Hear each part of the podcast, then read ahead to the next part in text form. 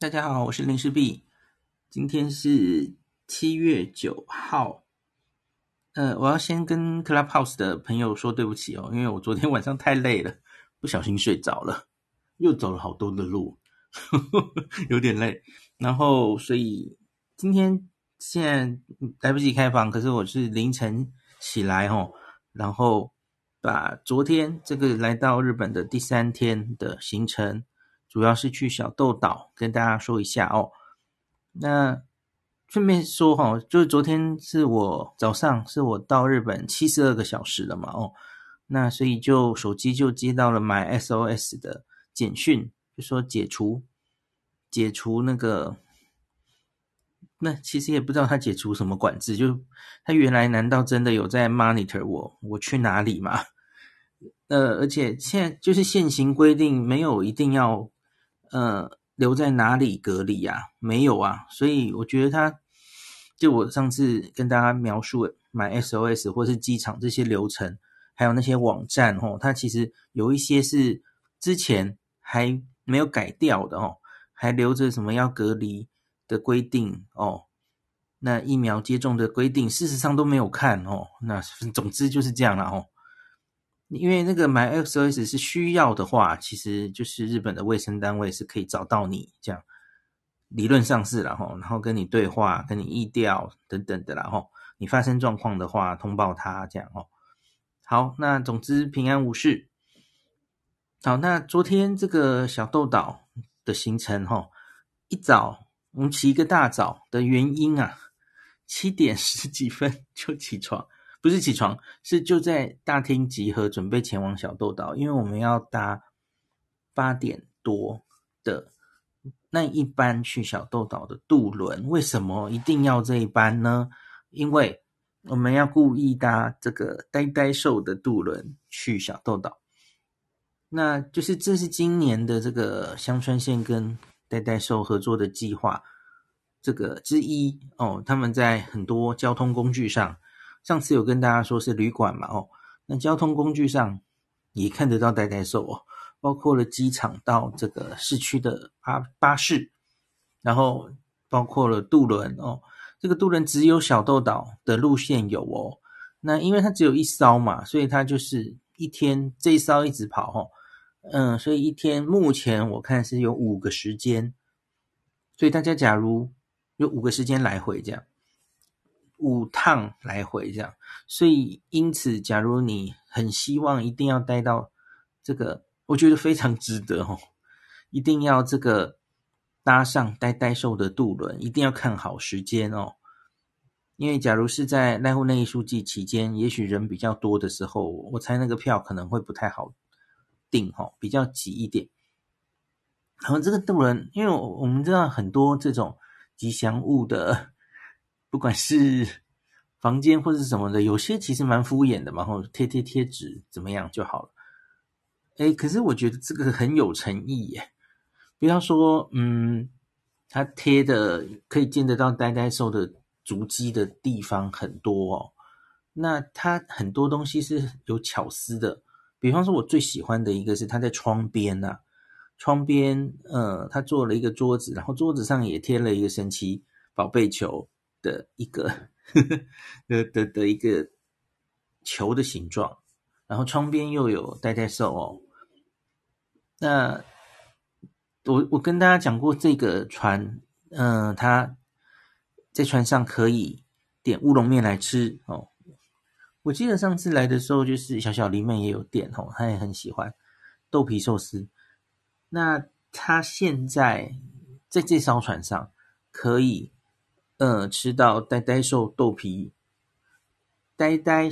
不是豆皮寿司，我刚刚讲豆皮寿司对不对？不是，是呆呆兽的豆皮，然后放在那个乌龙面上哦，就很可爱，很可爱哦。然后那个豆皮还蛮大，蛮蛮好吃的耶，有意想象中意外的好吃这样子。那所以还蛮推荐大家可以点来吃哦，那个照相很漂亮。那我回程的时候，哈，就不是坐呆呆兽渡轮，坐普通渡轮哦。哦，那个卖店就没有这个豆皮，这个呆呆兽豆皮寿豆皮乌龙面哦。因为这个东西是这一年的特别的气化哦，在香川就就只有某一些店家可以授权卖这种代代寿豆皮乌龙面，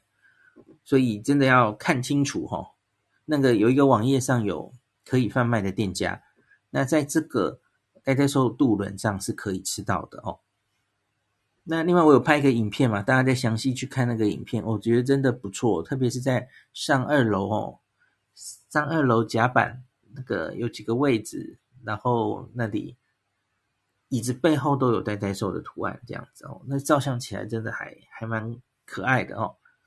好，所以非荐非常推荐大家做这个代代寿渡轮这样子，害我一早就很兴奋这样子，然后到小豆岛之后哈。小豆岛当然有非常多可以玩的东西，我我其实这是已经是第三次去小豆岛了嘛，哦，之前在这个讲座或是文章其实也介绍很多了，所以详细的东西我当然比较定番的东西，我不是我们这次要去看的，因为我之前都看过了嘛，哦，所以我这次去小豆岛主要任务还是因为大家知道十这个这叫什么濑户内艺术祭的夏季会期。这个八月要开始了吼，所以我这次跳岛主要其实就是看一些新作品，我之前没有看过的，或是从春春会期做出来的新作品。那从这个小豆岛一下这个港口吼，港口附近其实就有新作品可以看。那另外看完之后，我们就开车。那这个到了小豆岛那个渡轮，它其实车子是可以过来的嘛哦。所以你假如你小豆岛移动的方式，哈，很多日本人在国内旅游的话，他其实可能是在香川就租车，哈，高松就租车，然后他可以跨过渡轮嘛，哈，渡轮开过去，然后你在小豆岛就有车可以开了哦。那当然，其他就是不然就是公车，哦。小豆岛比较大啦，你这样子这个移动，呃，公车不是很方便，特别是我今天看的，哦。我们这次看的新作品，呃，特别往南边去看，南边是小豆岛大家比较少去的地方哦。那那里假如是公车的话，哦，那车班非常少，所以也也不太方便。那真的好像就只有租车自驾这这一途了，哦。好，那我们早上有一个重大的任务是要去看，有一个台湾非常有名的，我相信大家应该都。知道大概有听过哈，耳熟能详的一个竹编建筑的艺术家王文志老师啊，台台湾人嘛哈，那他已经连今年的话，他是连续五年受邀来参展了哈，这个所以非常有经验，而且都每次啊都是在小豆岛同一个地方哈，他就希望他都在同一个地方，那个地方叫做这个。中山的棚田，中山地区小豆岛中山地区的一个梯田的一个位置，哈，梯田最下面在山谷里面的一个位置。那他们已经连续五年都邀请这个王老师来这边做他的作品。那今年原本王老师团队以为没有希望了，哈，因为大家知道前面疫情还蛮严重的，哈，日本六波疫情嘛。那可是。呃，终于这个日本在三月一号开始商务是可以开启了哈，那所以还来得及，虽然已经来不及参加这个春季会期啊，那他们就赶快申请嘛吼，整个团队都可以去，那终于是还来得及赶上夏季会期哈，八月准备开始的夏季会期，那老师的团队到现在我去的这一天哦，他们已经工作了大概二十。多天的样子，那完成度我看大概已经完成了，可能有八成左右了吧？吼，那个作品，当然音架都还在了吼，那可是等鹰架拿掉才是正式完成哦。那这一次啊，这一次它的主题，老师定的主题叫做 Zero，归零啊。那老师说，因为这个新冠疫情的原因啊。他看到很多东西都是归零，重新开始。那他有感而发，定下这个主题呀、啊。那我我就问说，哎，老师，你会不会也希望这个疫情本身也可以归零哦，消失哦？那老师就笑笑的说，也可以有这种意思哦。然后当然，这个这个不是医学上的，不要想大家在想清零的事了，不是这个意思了吼。就是三号它就是过去了，这个疫情我们知道怎么跟它共存应对了哦，就零变成零了，重新开始，大概这种意思啊、那老师就笑笑，我就问他这样嘛，他就说笑笑的说：“哎，也可以有这种意思。”那我我觉得很荣幸哦，因为我们第一次我去这里，他就老师就说：“哎，这你是我们第一个进入我们这个作品哦参参观的人哦，这很荣幸。”那老师的太太哦，然后还有女儿，一家人都去哦。太太一开始就跟我说，她是我的铁粉。然后他都有在听啊，他而且他是叫我孔医师哦，显然应该是真的是呵呵 本来就认识我这样。那很可惜的是去去的时候就开始下雨哦，雨好大哦，而且那个作品哦，因为就是竹子编的嘛哦，他走在那个作品里面也都是竹子哦，哇，那个所以要很小心诶，因为特别是就下雨湿的时候哦，走在那上面可能会不太稳哦。那不习惯走在竹子上面的人，其实也会有点危险，所以大家假如有可以去参观这个作品的时候，要走路要非常小心哦，可能会容易跌倒这样子哈。然后我查一下了哦，老师这个我看看到他有一个专访哦，那他原本不是一开始就找到自己的最擅长的题目的哦，那他一直在找，他说这个。该如何呈现台湾的语汇，又能不伤害环境？那他从金属、木头，好，然后他有出国留学过嘛？吼，那他说，直到返乡的时候，被他熟悉的竹林包围，他才恍然大悟，说竹子是一年生的植物啊，又符合永续的原则，岂不是绝佳的创作素材吗？吼。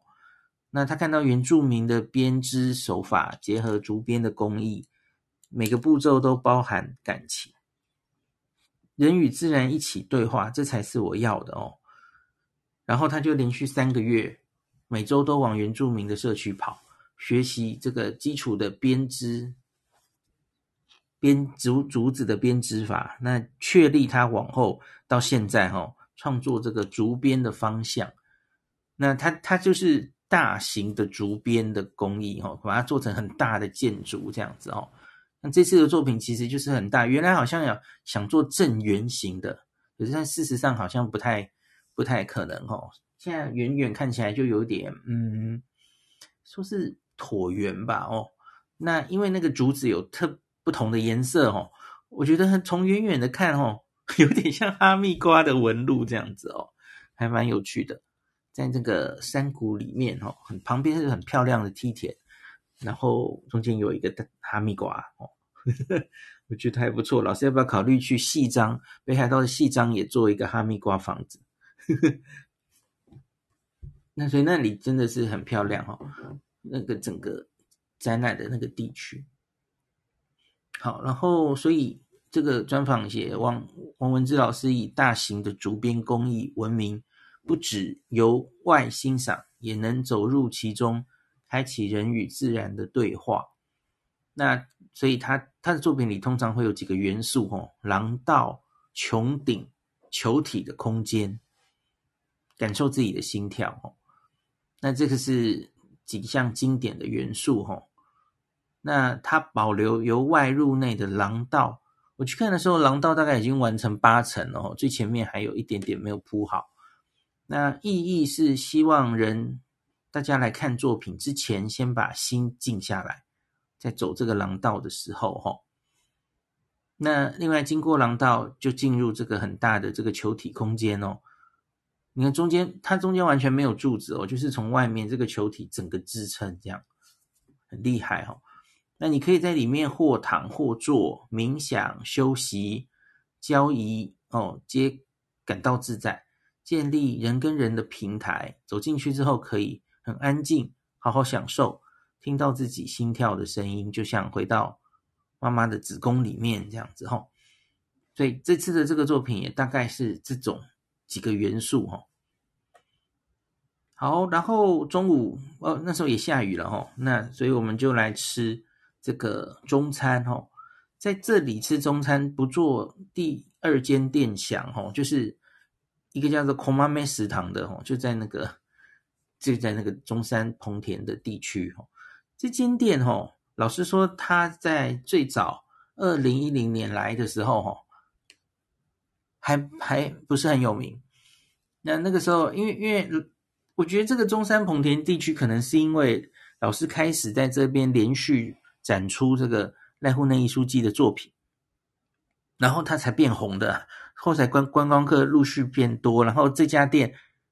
因为大家行程几乎都是这样嘛，排到这里参观，然后就在这家店吃中餐，所以这家店就变越变越红了哦。因为从他的那个角度哦。往下看，然后看那整个彭田哦，可以看到老师的作品的位置哦。然后，所以，但是他要做的蛮好吃的哦，所以这家店就越来越红。呵呵呵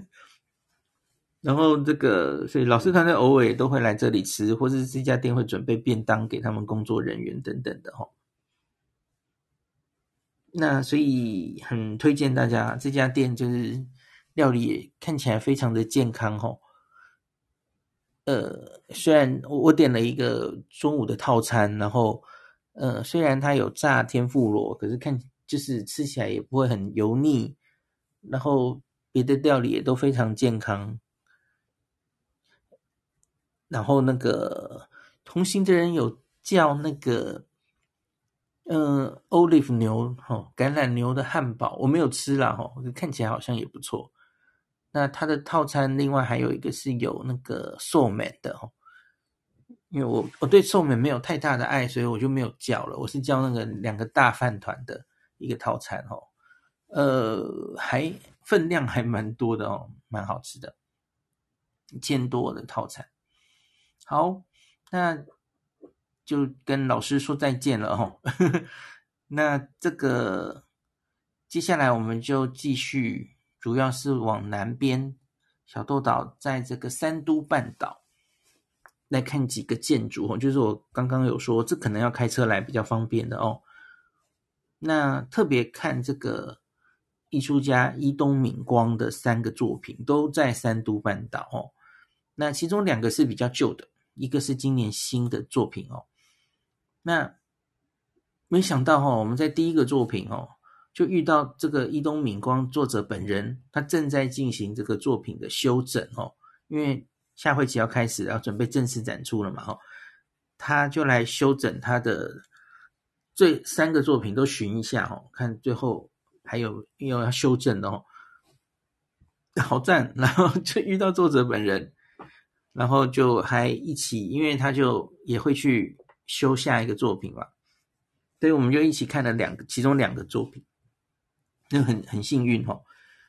那今年的新作品就是一个看起来就是坐在地上休息的一个巨人哦。那很有趣哦，这个他就是这个材料就是废物利用哦。他拿这个神浦地区，让他们道路拓宽，然后会把很多这个石头，呃，不需要的石头哈，石原拆掉。那他把这些石原的石材。就做成像巨人的腿，哦，整个腿的部分，哦，双脚的部分，然后他的身体，他是用这个濑户内海的漂流木做身体哦。那 by the way 老师在二零一七年好像有来过台湾参与一个漂漂流木相关的一个艺术的活动哦。他他听到我们是台湾来的，他马上就说：“哎，我二零一七年去过台湾，这样子，他还记得哦。”那另外就是头部，他的头部是用岩岛神社的废船哦，因为老师是现在是在广岛当教授哦，他应该是住在广岛这样子，那就营造出这个巨人哦，因为这个旁边有一个小矮矮的像馒头山的山哦，那他就营造出这个巨人刚刚啊。造好旁边的这座山，那他坐在地上想着他下一个要做什么，这样子的一个瞬间哦。然后这个脸呐、啊，这个巨人的脸看起来有一点像是乌鲁托拉曼，就是咸蛋超人哦。那是因为易东先生说他自己很喜欢咸蛋超人，所以才做成这样子哦。对，是一个蛮有趣的作品。然后更有趣的是哦，你们到这个作品的呃巨人的左后方啊，看到地上有一个石头的，就石头铺的一个平板哦。至少大概就是一个人可以躺在上面的这个大小，哎，结果那是故意故意做的哦。老师说他就是他在想，因为观光客来一定会想要拍照或怎么样嘛，在找什么角度最好哦。他就在那边做了一个石板，然后让大家可以学着巨人坐在地上的姿势哦，你也坐在那里，所以然后你再从这里照相，前方是。你那个要照相的人嘛，后方就是巨人，而且这样子你可以把后面哦，三都半岛这个到海边这个海滩哦，濑户内海就全部照下来，还有那个巨人座的那个山哦，就很好很好的一个照相的取景角度哦，蛮有趣的哦，就是你就可以体会到巨人哎做完这个 做完这个山的心情这样子哦，蛮有趣的一个作品。有机会，大家应该可以，希望大家可以都可以看到。那老师的另外的易东老师的另外两个作品，其实都是很有名的，在三都段半岛的作品哦。而且这两个作品，一个是在海边，一个是在山里面哦。在海边听海的声音，它叫做潮耳庄啊。哦，那个海真的很安静，因为它是一个海湾里面的海哦。大家知道，濑濑户的海本来就其实风平浪静啊。那这个草耳庄，它地形的关系，它又是一个嗯弯呐哦，在弯进来的地方，所以那个海风平浪静哦，没什么海浪哦，真的是很宁静这样子哦。那你可以听海的声音这样子。那另外是一个在坐在山里面听山的声音，叫做。山声动哦，山的声音，这个看起来都非常有趣哦，都可以进去哦。那可惜是这个潮耳庄啊，因为它年代比较久了哈，它有一些那个维护上的问题，那所以它可能今年展出完，就是它最后的展出了哦，可能就要结束展出吧，破坏掉了哈，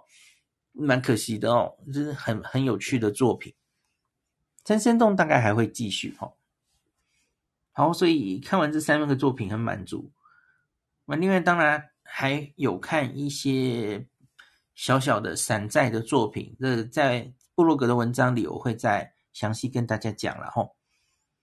那然后就坐这个小豆岛的渡轮回去了哦。那晚上只有一个行程，就是吃这个 Olive 牛哈。这个香川非常有名的橄榄牛，呵呵，顾名思义，其实就是吃着橄榄长大的牛了哦。它它原本其实高松这边就是战旗牛了哦。那可是他就给他们吃这个小豆岛的橄榄，然后长大的这个黑毛和牛这样子哦。那为什么会找到这间店哦？他们安排行程的时候是看到这个很多店当然都有卖这个。嗯，Olive 牛哦，橄榄牛。可是这家店号称它是橄榄牛、黑毛橄榄牛的专卖店哦。你要这样用黑毛橄榄牛的专卖店来搜寻，几乎就会搜到这一件，因为没有多少店是只卖这个橄榄牛的哦。只卖橄榄牛的话，而且是走高级路线的话哦，但其实营运可能不是很容易哦，因为就成本比较高嘛。那另外，这这家也是号称，现现在很多店家其实都是号称他们就是一头牛，整头牛都买。那所以它会有非常多这个稀有部位哦的这个可以吃到这样子。然后我觉得今天很受宠若惊的是这个呃老板，老板还蛮年轻的哦。他今天之前他是在名古屋工作。他明天他也要继续在名古屋工作，其实他就是在工作之间，因为有这个有这个哎台来自台湾奇怪的部落客要来采访，他就跑回来，他就跑回来自己接待我我们这样子哦，哦，真的很感谢他哦。那反正他就在一直在餐间就全程就陪着我们聊天嘛，吼，然后告诉我们这个他的店的理念呐、啊，然后其实还一直聊聊到别的去了，吼，因为他真的是很爱吃的人，听起来就知道哦，所以他也发表他对各种美食的想法。然后他是乡村在地人嘛，所以他也推荐我们他喜欢的乌龙面店家等等的齁。然后还有他对 Olive 牛的想法，我我我没有看过那么爱牛的人呢。他因为他就一开始的时候，他就拿出那个好大一块，那个从冰箱拿出来好大一块牛拿出来说，他要切给我们看哦，他要这个。取直接就是表演齁，就有点像那个尾鱼秀齁，解体秀齁，他就直接说他要切一个稀有部位，那给我们看哦，然后就切下来了一个叫做啊、有一点像新月的形状的一个部位齁，三日月，那这个的形状有点三角形的这样子，然后这是我们今天主要吃的，这这个晚上主要吃的一个牛排齁。那他他这个店哦，我觉得蛮特别的是，它的名字啊，它名字叫做 Steaky House 一牛，就是牛排屋啊，然后它叫一牛，名店名叫一牛。那所以它是主要是以牛排的形式哦，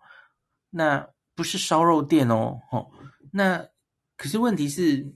它的 course 哦。我觉得它又有点像是铁板烧店，呃，它这一道一道菜上上来哦，然后那个在牛排的时候，就是它上它的牛排会稍微处理一下哦，然后就端上来，那它会给你一个铁板，那下面用炭火烤的，那你自己再把那个牛排调整到你喜欢的熟度，所以它又有这个。我们现在最近很流行的那种牛牛肉，像东京圣牛的那种，不是东京圣牛，讲错了，京都圣牛的那种店哦。虽然京都圣牛好像不能自己控制哦，没有铁盘然后有有蛮多这种牛肉饭店可以是自己调整熟度的嘛哦。那所以它又有这个性质，然后觉得，诶，嗯、他他声称他用的这个铁盘哈，就是温度比较容易控制那个熟度哈，不会很容易就烤过焦这样子哦，过熟这样子，还蛮好控制的。那因为用炭火的关系，啊，真的，他切下来这个三日月的这个部位哦，真的蛮好吃的哦。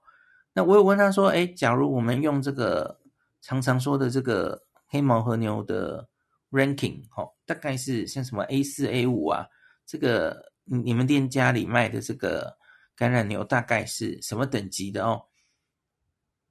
很有趣，他跟我说大概是 A 四点七，他说当没没有到五，因为五这个是看油花嘛齁，那个他自己其实跟我是同感哦，他他也说他觉得五那个油太多了，吃的也是受不了。所以同感同感，因为假如吃这么多哈，那个诶油花太多的时候，真的是吃的有点觉得诶实在是太油了哈。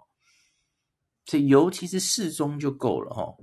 那所以他才说他这个 A 四点七这样子哦。然后这个这个老板他其实对他所有喜欢吃的东西都很有想法哦。他说他卖的。这个菜单其实就是他自己喜欢吃的啦哦，